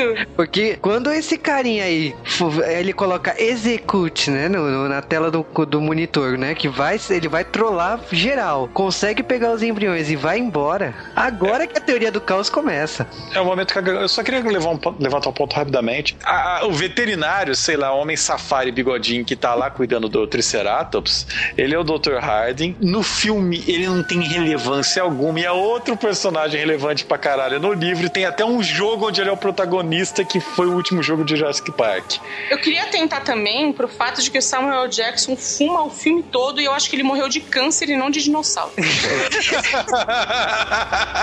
Gente, mas olha, sistema de segurança desligado, as luzes se apagam, fudeu tudo. A porcaria do carro não tem trava, né? Que as pessoas saem. Eles voltaram pro carro e o carro está parado nos tiranossauros de novo, no mesmo Não, lugar. no mesmo lugar do Tiranossauro. E é, é importante frisar, eu acho importante frisar, que o gordinho só comeu o doce o dia inteiro e ele quer um salgado. Eu não entendi como é que o carro seguiu. Eles deviam ter chegado do outro lado, mas eles voltaram pro ponto dos tiranossauros, né? Ah, ré. Eu, eu acho que eles voltam de ré pra entrada, sabe? Eu não imagino. Porque não faz sentido, né? O carro teria que fazer uma manobra ali. O carro segue por uma, uma trilha elétrica, né? Tipo de trólebus, e não, não tem como. Não- Não, mas ó, eu vou te falar que nesse momento tem pra mim uma das melhores cenas que o carro parou, tá todo mundo parado. Ah, o Tim ele começa a mexer no carro, ele pega um óculos enorme, ele coloca na cara. O advogado olha pra cara assim: "Aonde você achou isso? Debaixo do banco? É pesado? É. Então é caro. Pode colocar debaixo do banco de volta." e o menino fala assim: caguei pra você, meu avô é dono dessa porra. Aí nesse momento ele tá lá brincando com óculos, de repente aparece a porra da perna da cabra. Ai, ai. Qual que é a reação que você tem? Correr pro banheiro? Não. Não. Não, cara, sério, assim, eu acho mó legal essa reação de correr pro banheiro. É o que eu faria. Ah, é. Eu vejo o Tiranossauro Rex, tô com vontade de cagar. Não. Não, é o É seguinte. super justo ter um banheiro lá perto. Gilbert, é o seguinte, eu vou falar uma coisa pra você. Você tá no meio de uma tempestade tropical na Costa Rica, numa ilha onde o helicóptero não, não fica lá te esperando e que é do outro lado na puta que eu pariu, tá? Nessa ilha tem vários dinossauros. E aí você tá sabendo que, porra, a cerca elétrica não tá mais funcionando. Isso significa o quê? Fudeu. Você corre pra onde? Você fala assim: ah, vou sair correndo andando pra ser perseguida por, pelos dinossauros ou eu me escondo no banheiro e torço pra eles não baterem aqui querer usar o sanitário? Você vai Né? pro banheiro. Porque você sabe que, meu, elas, eh, todos são muito espertos, eles abrem portas, eles são educados, né? É, mas ele- o filme ensina pra gente que quando você deixa crianças pra trás e você faz isso pela sua sobrevivência, você se fode primeiro, né? Eu acho que é uma coisa que o cinema ensinou pra gente. Eu acho. É, porque é muito engraçado o que acontece. As duas crianças olham pro Tiranossauro que fecha, né? Ai, meu Deus. Ele dá aquela olhada com o olho assim. E aí a Alex ela vai fazer a coisa mais útil que ela faz o filme inteiro, né? Ela berra que nem uma sei lá o que. Ela berra, aponta a luz na cara do tiranossauro, fala: aqui, aqui, vem. O Alan vai lá, salva ela, dá um mortal carpado para trás com a menina. Para, você tá de boa? Ela levanta, respira e grita de novo, vadia. Não, não, não, não. Assim, eu queria dizer que ela tá gritando porque ela não ela achou estranho que a perna de cabrito que caiu em cima do carro é uma perna de cabrito gourmet, cara. Porque o dinossauro. cara, não tem como aqui. É uma perna limpinha, não tem, a, não, não tem o pelo do cabrito, nada. Ela tá perfeitamente cortada. Porra, cara, o momento que ela aponta uh, o negócio pro dinossauro é sensacional. Que mina burra. Mas olha, o tiranossauro vira o carro. Ele não sei se ele confundiu o pneu com comida, porque ele perde um bom tempo com a. Gente, não. Pneu. Pô. É chiclete, né? Calma. O quão essa cena ainda é boa, é, é assustador. É muito É bom. muito boa. Porque Cara, mas é uma- me incomodou ver a atuação do Jeff Goldblum, porque ele tá muito, tipo, foda-se, crianças, foda-se, não. E ele fala, tô mó assustado, mas ele tá com a cara de cu imenso. É, olha. É, é que isso Se, se houvesse um segundo filme como o Jeff Goldblum, você ia ficar mais decepcionado ainda. Pois mas ainda bem que não há. Ainda Não, eu acho engraçado que o menino Tim, esse desgraçadinho, que conhece tudo que é de dinossauro, ele passa o tempo todo torrando o nosso saco. Não sabe que é só não se mexer, porque até eu não ia me mexer, eu ia ficar tão paralisada. Você não ia pro banheiro, né? Cara, eu ia ficar paralisada, tipo, meu. Mas ele fingindo- sabe que não é pra se mexer. A vagabundinha que fica o tempo inteiro gritando, pulando, jogando lanterna na cara do O Alan, ele conseguiu lá pegar negócio de emergência lá, ele acendeu. Ele falou assim: ah, beleza, vou tacar que nem ca- cachorro, né? Eu fui tiranossauro, vai se jogar. Não, o Malcolm tinha que ferrar as coisas. Por que não pegar o outro negócio lá e correr que nem tonto? Teoria do caos, né? A gente nunca sabe quando alguém vai fazer cagada. Teoria da cagada. Teoria da cagada. Esse filme, basicamente, ele vai dividir a equipe aí em três partes. Nós temos o pessoal que tá no, no quartel-general, que estão de boa. Nós Não temos. faz nada o filme todo. É, é, Ah, o que eu queria saber também? Ô, ô, uma coisa interessante é o seguinte: eles estão ali na parte ali do, do carro e é tudo de pedra. Você vê que é tudo de pedrinha, né? Mas o que tem de lama na- na- no carro ali do negócio não tem como. Ah, não, é que choveu de baixo pra cima. Você não Ah. choveu de baixo. Porque tem um barranco de 30 metros onde o tiranossauro veio que não existia antes, certo? E o tiranossauro escalou aquilo com os braços dele. Você vê que é, É, malhado. parece o curtinho do Horácio, né? Ele chega lá em. Eu não sei como tinha aquele buraco gigante atrás e tal. Tipo, é, é um grande mistério pra mim esse momento do filme. Ontem, Não, onde não, eu não, estou vendo errado. Não, você tá vendo errado mesmo que agora vem a melhor cena, que pra mim é como eu queria morrer. Se um dinossauro fosse me comer sentada numa privada, sendo comida assim, engolida. Acho sensacional essa cena. Como, como que o tiranossauro achou ele, galera? Porque ele derruba o, o banheiro todo, né? Quando ele. ele, ele- Olha- o, ban- o banheiro, a estrutura desse parque é, é um candomblé, essa merda. É uma É, os taipa. banheiros são paredes de palha, assim, né? Então o tiranossauro chega perto e pá! Aí tá lá o cara todo cagado. O Sente cheiro, né? Não, mas Porra. se ele não tava cagado, ele ficou, porque. Acho que não deu tempo, Juba, porque o dinossauro. O não, tiranossauro. cara, e é muito poético isso, porque nesse momento o Alan põe a mão na boca de Lex, né? Não se mexe. E aí o tiranossauro dá uma pisada em cima do cocô depois de matar o cara. Sensacional. Aí também nós temos a, morte do Newman, né? O Nedry, ele está fugindo da ilha. Eu, eu tenho. É, dá um Fetiche. Desespero. Não, que isso, você acha? Só, só, porque ele é, só porque ele é redondinho? Eu acho um absurdo você falar isso, mas essa sequência do, do Nidri Dá um é desespero. o. É porque é o gordo fazendo gordice o tempo todo. Além do filho da puta. Dirigir que nem um retardado. Ele bate na placa, aí ele, aí ele começa a girar a placa tipo roleta do Silvio Santos. É, olha em que direção que eu vou. É. Ele, ele- o óculos embaça, ele tem que desembaçar o óculos com o dedo. E aí ele, ele bate de novo o carro. E aí ele fica tratando o, o- o dinossauro como se fosse cachorro. Ah, é linda a interação. né? Gente, olha, olha só, se você for gordo e tiver que usar um casaco de chuva, caiu. não usa um casaco amarelo que você fica parecendo Pac-Man. tá? É verdade. E aí tem, você tem a conversa linda dele com o Dilofossauro, né? Eu adoro o Que- Dilofossauro, porque Eu ele. gosto quando ele fala assim: Você quer comida? Eu Não tenho nada comigo. Tipo, aham, vai nessa, sem dar. Meu, tá cheio de, tá cheio de chocolate. Epic meal time pra um dinossauro aí, né?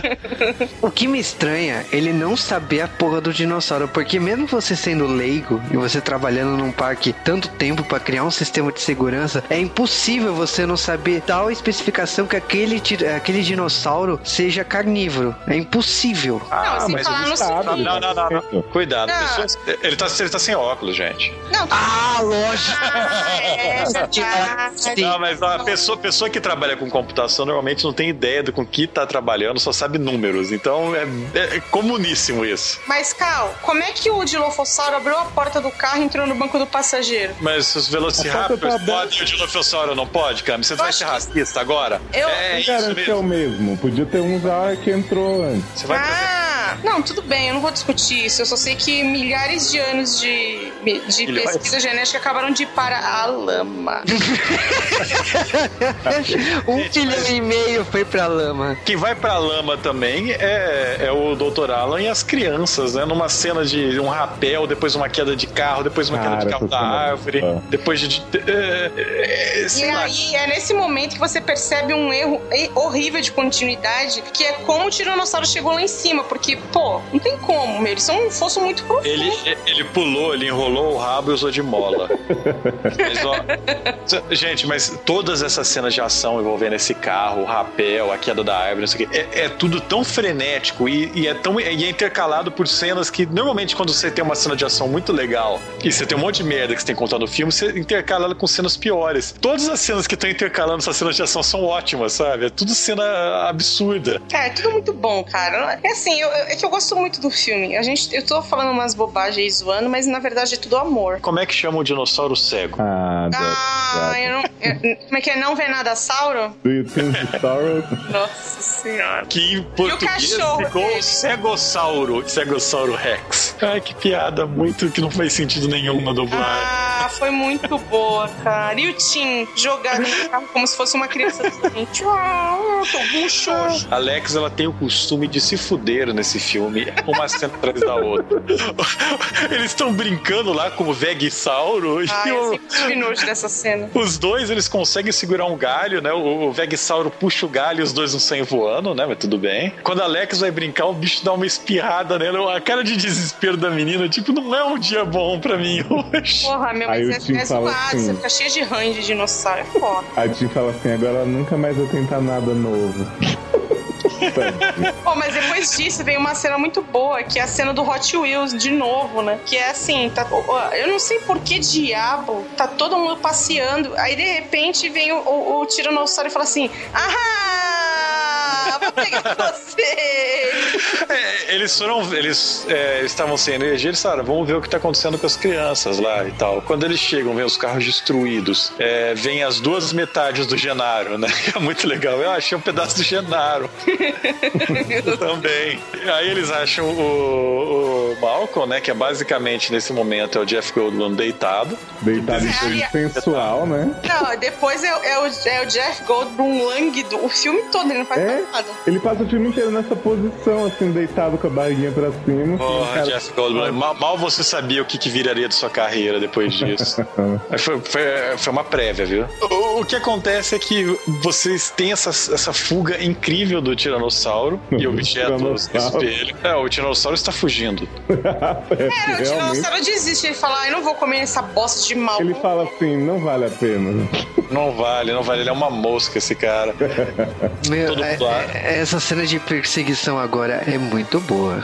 É ótimo. É, mas são todas também, né? Porque no mesmo instante, logo depois dessa cena, você tem que o Alan e os moleques, que estão limpinhos agora, né? Eles estão andando no meio de uma pradaria, porque é o melhor lugar cheio de, de dinossauro perigoso e carnívoro pra você andar Não, na e assim, na- obviamente, na, uma ilha na Costa Rica tem uma pradaria, né? Claro. Tem tudo a ver pradaria com tropical, né?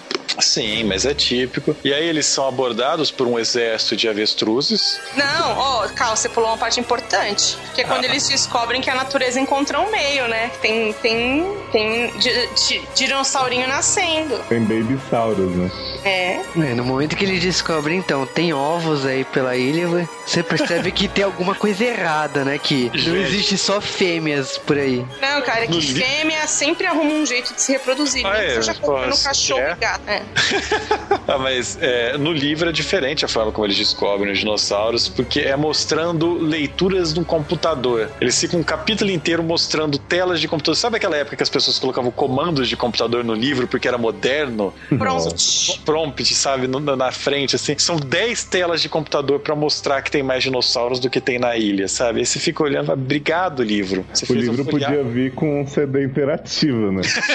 CD-ROM, né? É que, é que no livro eles ficam explicando lá que, tipo, ah, tem X dinossauros porque o software identifica que tem X dinossauros. Só que tem um erro no sistema. Então, na hora que eles fazem a correção, aparece, epa, tipo, tem muito mais dinossauros do que a gente tava prevendo. Porque os dinossauros que nasceram naturalmente não tem uma marcação, uma, uma variação lá genética que faça que seja identificado no sistema. Na hora que eles fazem a varredura e percebem a merda que tá acontecendo, aí eu falei, ih, ferrou. Só que no filme cagaram pra isso, não tem essa explicação. É, não tem. Ah, não dava tempo de colocar mais. não dava, não dava, porque nessa cena mesmo aparece o T-Rex comendo pobres dinossaurinhos. Pra quem assistiu o making off, essa cena toma metade do making off. Os caras descrevendo até o dinossaurinho triste olhando pro T-Rex como último momento de vida, não sei o que, velho, vai tomar no rabo vocês que estão trabalhando no filme. Não, e nesse meio tempo, dentro do QG lá do negócio, ficou dia do lado de fora, mas lá dentro ainda é noite. Porque eles apagam as luzes, fica tudo num breu, e aí fica lá. Como é que reseta? Tem que ir lá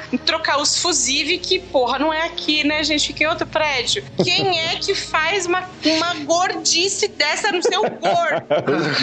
é, eu, eu, concordo que isso deveria ser tipo no porão do prédio, tá? No livro faz bem mais sentido isso, porque é basicamente no mesmo lugar. É como se fosse no quintal do, do prédio que eles estão. É, tipo, você anda 30 metros e você tá no lugar. No livro é do lado. Os caras têm que atravessar uma floresta, cara, pra ir lá no negócio. É, no filme. No filme é do outro lado do mundo. E aí, mas vamos falar de uma cena que, que eu tenho um pouco de indignação, porque eu adorava essa cena quando criança e agora eu tô olhando ela em HD e a indignação me, assim, me consome. Ah, mas é você assistiu esse do... filme quando você era criança? Você não foi ver só agora quando era 3D? Eu só não, conheci eu... agora que é 3D. Mas eu, eu vi quando criança, porque o filme já era velho, sabe? Então já, já tinha.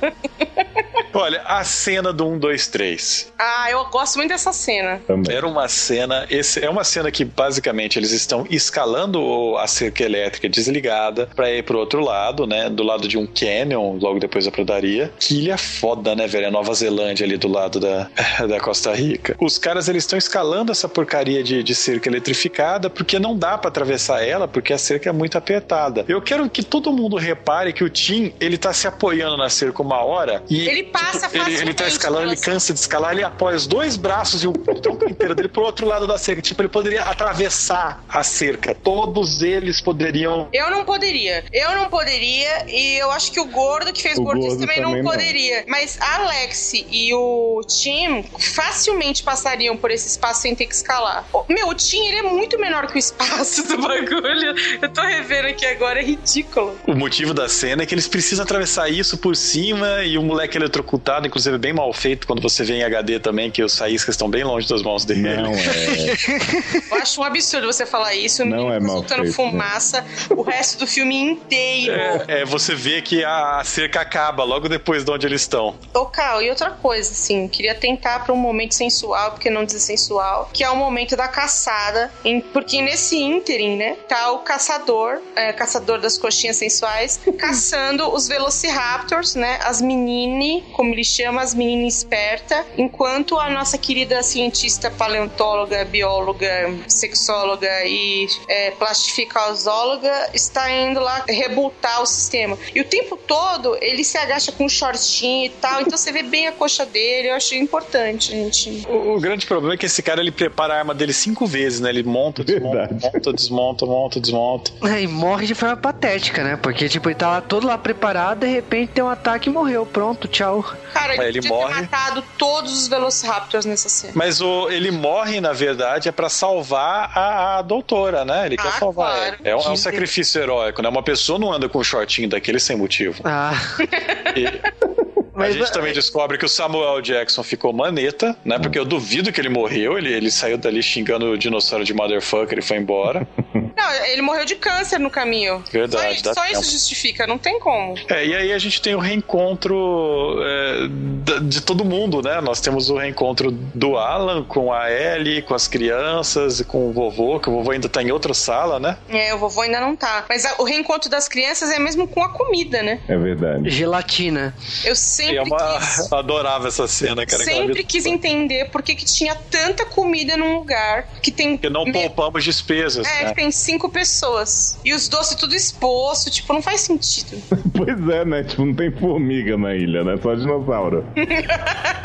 Porque Não, tá não um tem monte de mosca doce. na ilha, né? Isso. Tá um monte de doce solto assim, tipo, o tempo inteiro. Ficou lá o fim de semana inteiro esperando ele. Não, e só doce, né? Não tem outra comida. E uma salada. Ah, tô vendo aqui, a cena tem pães e uma salada. Tipo, meu, quem é que deixa a salada exposta assim? Tipo, ninguém, cara. É, você tem- uma, uma perseguição bem é, sinistra no- nesse momento dos raptores com as crianças, né? Eles querem aproveitar que tem salada na mesa, já, já fizeram a entrada, agora vamos pro prato principal. E, cara, a cena da cozinha com os dois Velociraptors, você descobre que eles sabem abrir portas. Então, pra abrir porta, eu, eu, eu tinha aquele nível, né? O que, que é mais perigoso, né? Alien, Velociraptor ou zumbi? Alien e zumbi não abre porta. Eu acho que tá, tá definido já o argumento. Não, e outra coisa, né? O, tanto o, zum, o, o alien a gente não sabe definir exatamente. Mas o zumbi, ele é muito mais fácil de se combater, né? Porque ele é mais abobalhado. O Velociraptor, pelo menos o do Jurassic Park, ele é complicado de você combater. Ele só é enganado por jogos de espelho. O resto, meu, ele é mais esperto que todo mundo. Caraca, não, a a hora que a menina lá tá usando o sistema Unix, sabe?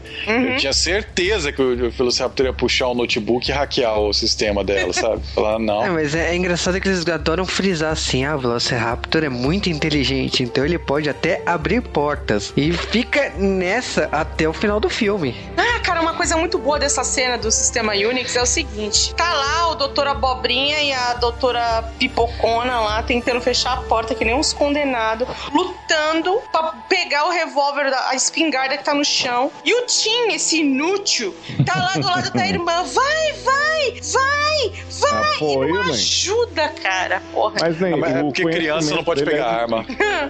O conhecimento dele não é nem de sistemas de PC e nem de, de arma, né? Ele só, ele só pode falar assim: ah, o Dino que tá tentando abrir a porta, você tem que fazer tal coisa. Então, como não tinha o que falar, ele ficou lá só no apoio moral. Não, Você não, eu gosta, gosto que a- você não gosta da cena óbvia depois, quando toca o telefone, senhor Hammond, os telefones estão funcionando. Você jura? Acredito. Não, eu, eu vou te falar, é, foi muito na cagada reativar o sistema, porque pelas passas daquela disposição é impossível. Ah, Juba, é que você não é computeiro, você não sabe usar sistema Unix, né? Ah, é por isso, né? É tipo É, é, é óbvio. Ela vai navegando assim, ai, acho que é esse. Não é.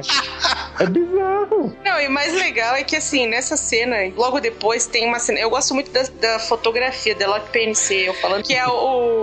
O, diran, o, o Diranossauro. O Diranossauro? Não, é o Velociraptor. E aí tem toda a sequência de DNA lá em- na pele dele, assim, né? Eu acho sensacional isso. Imagina a dificuldade que não foi fazer uma aposta dessas, né? Deve ter sido difícil pra caralho. Hoje em dia a gente faz isso no Instagram, né? Puta No Instagram, põe um filtro lá, né? O Velociraptornator, né? Isso, DNAtor e pronto. Caramba, e- mas aí já tá na sequência final, infelizmente, né? E aí a ideia é o seguinte: pô, vamos fugir pelo teto e vamos nos jogar nos, nos, nos mamulengo aqui, nos, nos, nos ne- No, uma noite no museu, né? Isso. Eu não sei de onde começa a surgir Velociraptor, cara. De todo lado tem um Velociraptor. Não, sem contar que eles já foram atacados inúmeras vezes na ventilação, né? Antes de chegar numa noite no museu. Então, é ação que não acaba mais. Os Velociraptor pulando em cima dos ossos de si mesmos, enquanto pessoas dinossauras. E o pessoal pendurado, né? Nos ossinhos, assim, tipo, com as cordas balançando. Pois é, não, e, o- e o que eu gosto é que assim, a estrutura é muito frágil, porque não aguenta mais o peso de ninguém, né? E começa a cair É. tudo. Tá? Só aguenta ossos de bichos pré-históricos gigantes, mas assim, o peso da Alex jamais. Não, do Tim, então, que é gordo. Pois é. E o Tim sempre tá com essa sorte, né? De um carro cair em cima, mas não esmagar. E um dinossauro cai em cima, mas tá tudo bem. Não, e essa cena é muito boa, porque eles estão cercados, né? Então eles estão lá, é tipo uma família feliz, lourinha, né? Aí você fala assim, pô, vão matar todos os lourinhos do filme. Só que não, porque tá lá, vem, vem um Velociraptor de, de frente, um de trás, você fala, fudeu, acabou, já era. De repente, o Tiranossauro aparece. De onde? Por onde ele entrou? Não fez barulho, Ele veio andando na na- ponta do pé, não faz sentido nenhum essa cena. Não, não, não, não. Você tá, você tá sendo cruel. O Tiranossauro ele tava lá o tempo todo, ele já tinha chego, ele tava dormindo, porque ele tinha comido o cozinheiro. Hum, ele comeu o, o Por isso que a Alejandro. comida, por isso que a comida tava toda lá na mesa, sabe? Ah, o Alejandro. O que é tudo culpa do Alejandro. E você dizendo que o personagem não te importando do filme. Não, eu sempre achei que tinha, eu só fico revoltada de não mostrarem, né?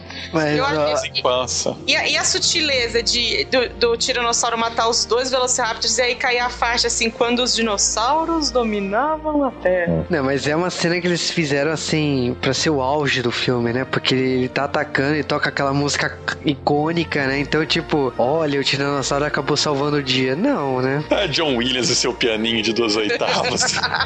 Não, e o mais legal é, é, aí, de repente, tem carro funcionando, tem um helicóptero chegando, né? Vamos embora. Aí o velho tá olhando, tipo, oh meu Deus, vou pôr na minha ilha. Oh meu Deus. Aí chega o Dr. Alan, né? Doutor Abobrinha, encosta nele, ele fala, toma aquele susto, tipo, ai, ai, achei que era um tiranossauro. Pô, Agora tem uma coisa que eu não entendi do filme. Por que que o Dr. Alan chega no final e fala que não vai endossar o parque? ah, não Não sei. aconteceu nada que justifique essa decisão. Cara, eu não consigo entender outra. Eu não consigo dar outra definição a não ser amusement, né? Parque de diversão, Claro. realmente, pra esse parque dos dinossauros. É sensacional. O que eu gosto mesmo é a pedofilia que rola no final do filme. Tinha que ter Muito. pedofilia no filme, né? Que além dele ter passado o tempo todo no mato com as crianças, beijou o Tim na boca.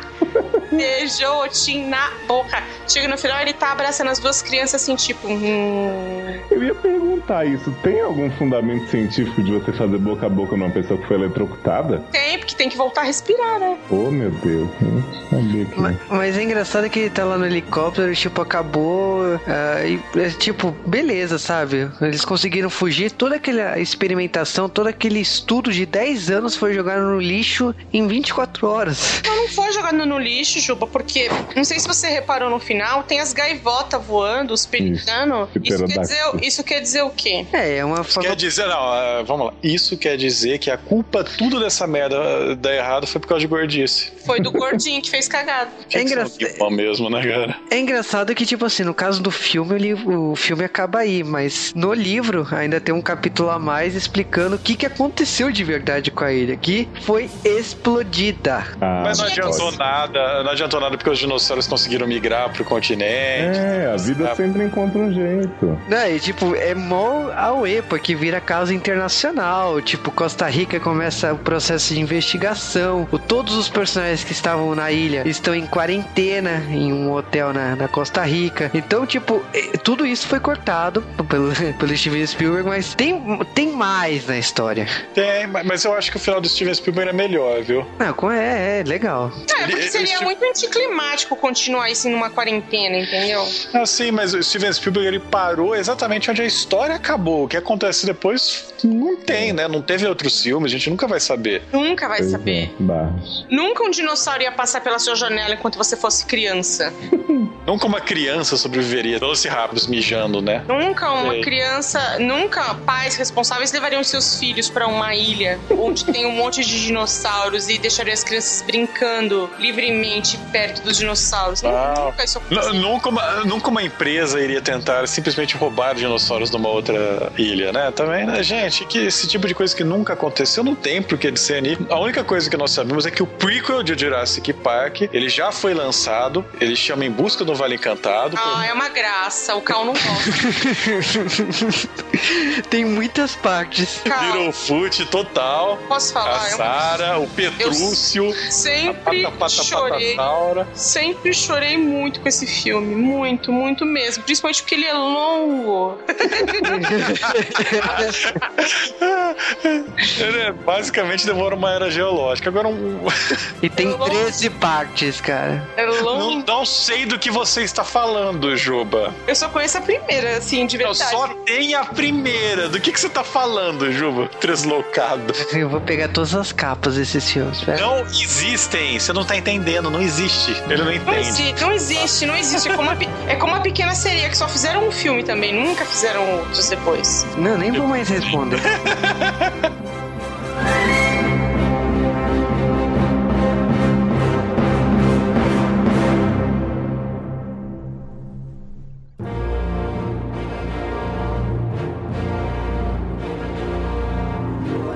Jurassic Park, tanto o filme quanto o livro, eu considero obras muito boas. Esse filme, ele é provavelmente o meu filme favorito.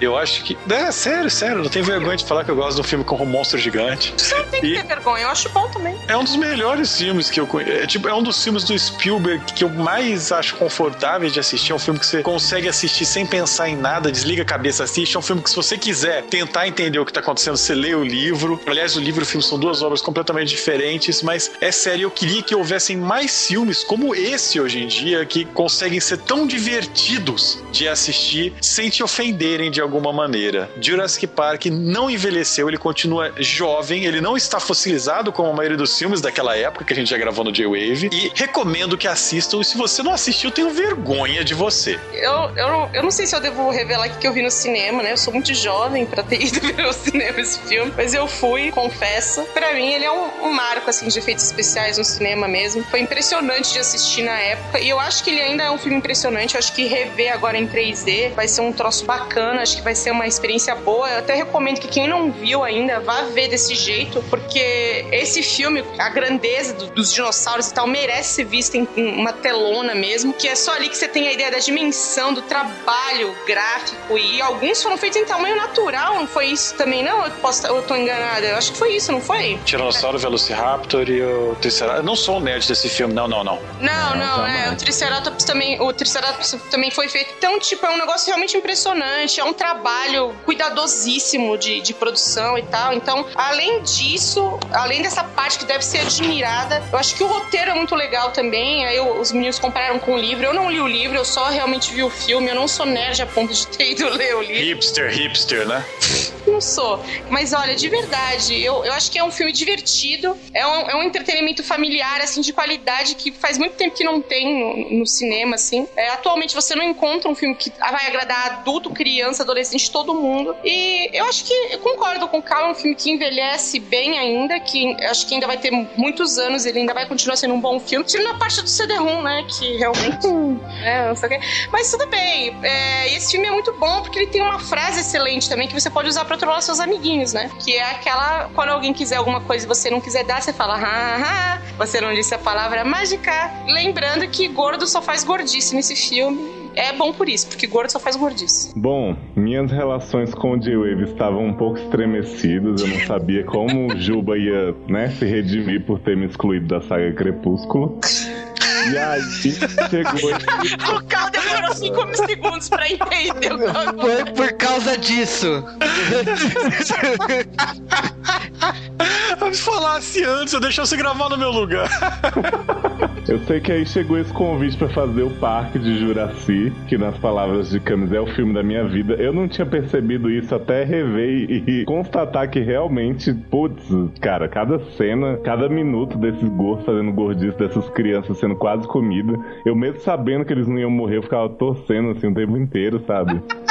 morre, morre, morre, né? Nossa, cara, assim, apesar de eu perceber que eu odeio os dois protagonistas adultos, né? O Alan e a Ellie, só amor por dinossauros. Eu acho que eu tenho uma obsessão por dinossauro que beira realmente a psicopatia. Não sei nem como descrever isso. E o filme inteiro é um ritmo insano. Você vê que você fica ali duas horas parado, sem entender o que tá acontecendo, de tão bom que é. Você não, não fica entediado nem um minuto. E só elogios, Spielberg. Faz outro, porque não teve outro, né? Só teve o primeiro. Eu queria só registrar uma coisa: esse filme é importante pra toda uma geração que colecionou a porcaria da, do- da, da figurinha de chocolate surpresa, querendo ver a merda do dinossauro, cara. Se não fosse chocolate surpresa, esse filme nunca seria possível. Antes de Jurassic Park, é, antes dos dinossauros do chocolate surpresa, que aliás eu nem sei se era chocolate de verdade aquilo, lembra? Ah, não sei, cara, era muito bom. Era muito caro. E antes disso daí eram animais do fundo do mar, aí depois Isso, isso. a, a fauna brasileira. É, é, nesse tudo, teve uma revista dinossauros que vinha com Teve, pô, eu brinquedinhos tenho. pra montar. Calma, eu tenho até hoje.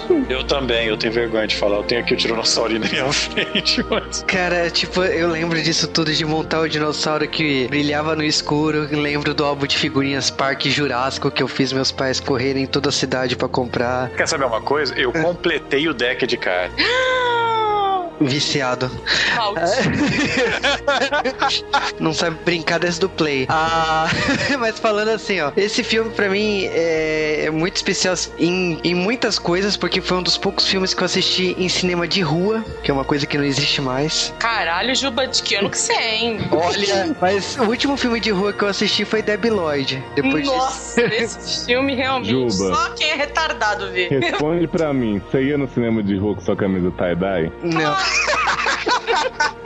Isso, isso eu vou ser cobrado. até o fim, cara. Ainda bem que eu não tenho mais nenhuma camiseta tie-dye na minha vida, mas enfim. Ouvintes do J-Ways querem dar um presente pro Juba. boa, boa, boa. Quando for aniversário do Juba, isso que eu vou dar. Se chegar em outubro eu ganhar alguma camiseta tie-dye, pode ter certeza que vai ter troco, mas. Vê no Mercado Livre. Não, é assim, eu pago metade, sério. Mas olha, é um filme bastante especial. Acho que o livro eu tive contato recentemente. Recentemente não, faz uns dois anos que eu li o livro. Reencontrar, reassistir esse filme depois de ler o livro é totalmente estranho. Porque é um filme que eu assisti inúmeras vezes e você acaba ganhando uma reinterpretação. Então, se caso você não conhece o livro, corra atrás do livro. Se você não assistiu o filme até hoje, você só conhece a fama, corre atrás. E logicamente, é, acabou incentivando também um dos podcasts mais lendários aqui no G-Wave, que é de Power Rangers, porque todo mundo sabe que o primeiro Power Rangers é de- derivado de Jurassic Park, então Claro. é uma coisa que você tem que correr atrás. então vá. Você não te falou a mesma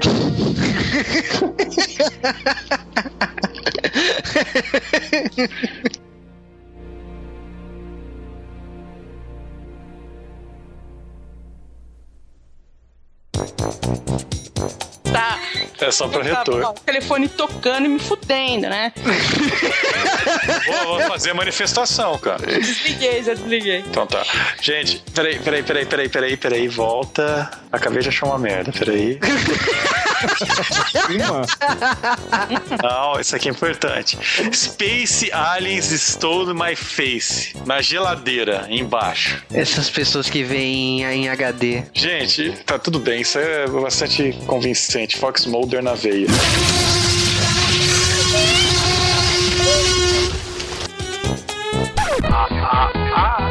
Acabei de olhar aqui nos créditos do filme que o primeiro assistente de câmera chama Cal. Parabéns. Ah, mas o filme inteiro é a teoria do cal? Ai, ai, ai. Meu Deus. Piada, a gente aguentou um podcast inteiro sem essa piada. Ai, ai, ai, ai, ui, ui. Tan, tan, tan, tan, tan, tan, tan, tan. Ah, não, é o... Tubarão. É, porque eu já tô querendo fazer Jurassic Rock versus Sharktopus. ah, ah, ah.